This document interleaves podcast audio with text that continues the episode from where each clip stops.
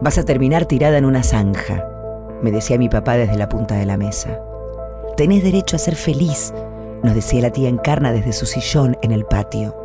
La posibilidad de ser feliz también existe. En nombre de ese recuerdo cruzo avenidas y llego hasta esas calles que alguna vez sentí como propias. Bajo por Obispo Salguero. El barrio ya no parece abandonado, sobre todo cuando se convierte en calle Salta. Se ven más negocios abiertos, personas que pasean perros por la calle. Desde lejos veo que frente a la casa de la tía Encarna han levantado un edificio de cristal negro. En sus ventanas alcanzo a ver reflejada la selva que se ha formado sobre el techo de la pensión travesti.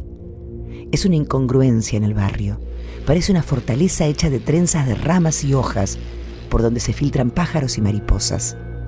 Sobre las paredes que dan a la calle, un musgo verde y resistente, imposible de arrancar con las manos. Feroces perras de la calle, crías de las perras de nuestra hermana Lingera, rondan por la entrada en silencio o están echadas contra la puerta. Dicen que es imposible sacarlas de ahí. A veces mandan empleados municipales disfrazados de astronautas amarillos a intentar capturarlas o espantarlas. Los vecinos han tratado de envenenarlas y electrocutarlas, pero no hay manera de engañar a estas perras. Por donde sea que las atacan, ellas ya los esperan y saben cómo defenderse. Debajo de su deterioro, la casa sigue siendo rosa. Rosa ilusión, rosa obvio, rosa nuestro rosa imposible, rosa irreal. Falta una cuadra y media para llegar, cuando veo unas luces rojas y azules que titilan con brutalidad delante de la puerta de la tía Encarna. Gente amontonada, la calle cortada al tránsito, sirenas. Apuro el paso. En la cartera llevo una estatuita de la difunta Correa y unas galletitas dulces, las más caras que encontré en la góndola del supermercado. Me abro camino entre el gentío, hay vecinos asomados a las puertas y ventanas de sus casas. Hay quienes espían a través de las persianas. Hay espectadores de balcón. Es efectivamente en la casa de nuestra madre el problema. Las perras están enloquecidas. Mantienen a raya a los curiosos y a la policía. Ladran hacia las ventanas desde donde las insultan los vecinos. Están enfurecidas, con el lomo encrespado. Es posible que sean unas 30 perras, de todos los tamaños y colores. Me abro paso a los codazos y me topo con la pequeña, que llora como una Magdalena. Me abraza sin poder hablar, desconsolada. Yo trato de desprenderme de ella cuando veo una ambulancia y un carro de bomberos. ¡Putos! ¡Asesinos! gritan desde las ventanas y los balcones. Los policías se llevan detenida a una travesti que no conozco. Va desnuda bajo la bata. Les grito que al menos le den tiempo a vestirse, por favor, que hace frío, pero nadie me hace caso. La meten dentro del patrullero. Al hacerla entrar, le golpean la cabeza contra el techo. Alcanzo a distinguir a los hombres sin cabeza, vigilando a una prudente distancia.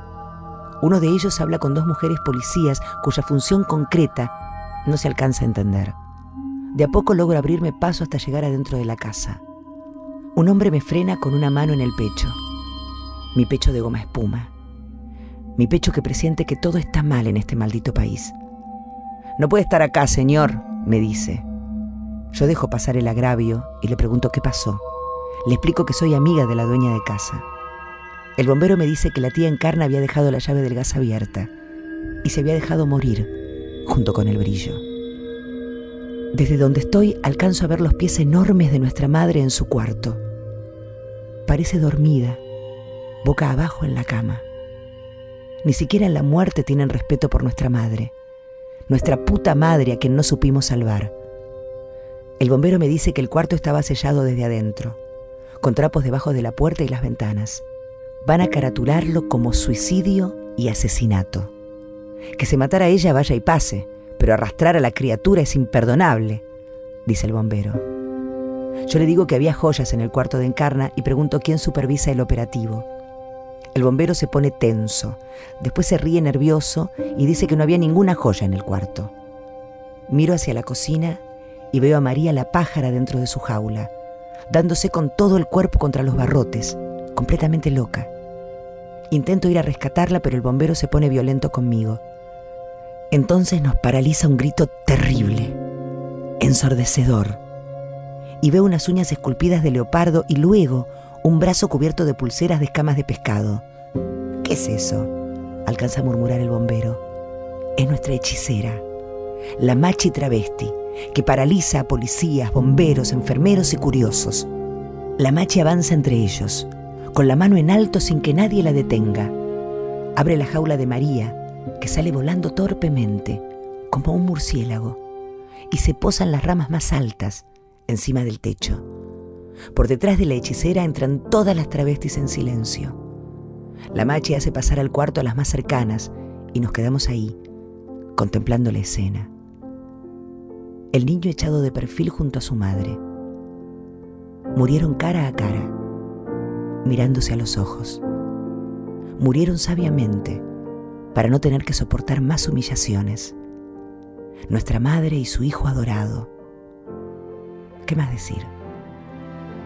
La machi se arrodilla encima de la cama y canta en lenguas. Pita su cigarro, echa el humo sobre los cuerpos, los cubre en una nube. Afuera no se oye un solo sonido. Cuando termina el ritual levanta la cabeza y huele el aire. Las joyas están en la casa todavía, dice. Busquen.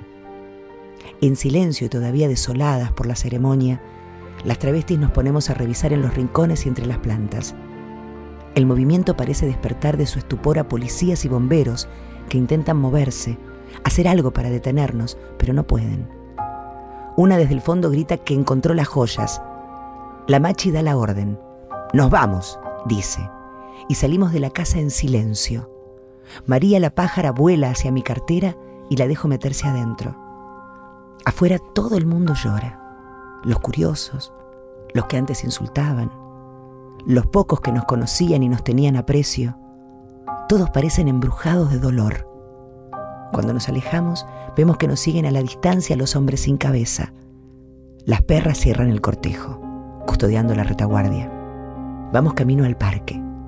La machi chasquea los dedos y recita frases y nosotras contestamos a su letanía. Pero la ciudad no nos escucha, no nos recuerda ya. Ha caído la noche mientras nos despedimos de nuestra madre y hace mucho frío. Un par de cartoneros frenan su carro para cedernos el paso y nos dicen adiós con la mano. Al llegar al parque asoman las petacas y se encienden los cigarrillos. Y empezamos a contarnos unas a otras cómo fuimos conociendo a nuestra madre. Las cosas que hizo por cada una de nosotras, aquella diosa de pies de barro y manos de boxeador.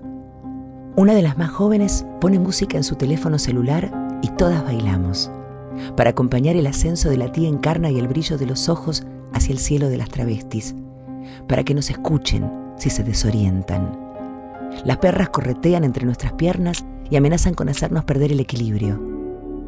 Anónimas, transparentes, madrinas de un niño encontrado en una zanja y criado por travestis, únicas conocedoras del secreto del hijo de la difunta Correa. Nosotras, las olvidadas, ya no tenemos nombre. Es como si nunca hubiéramos estado ahí.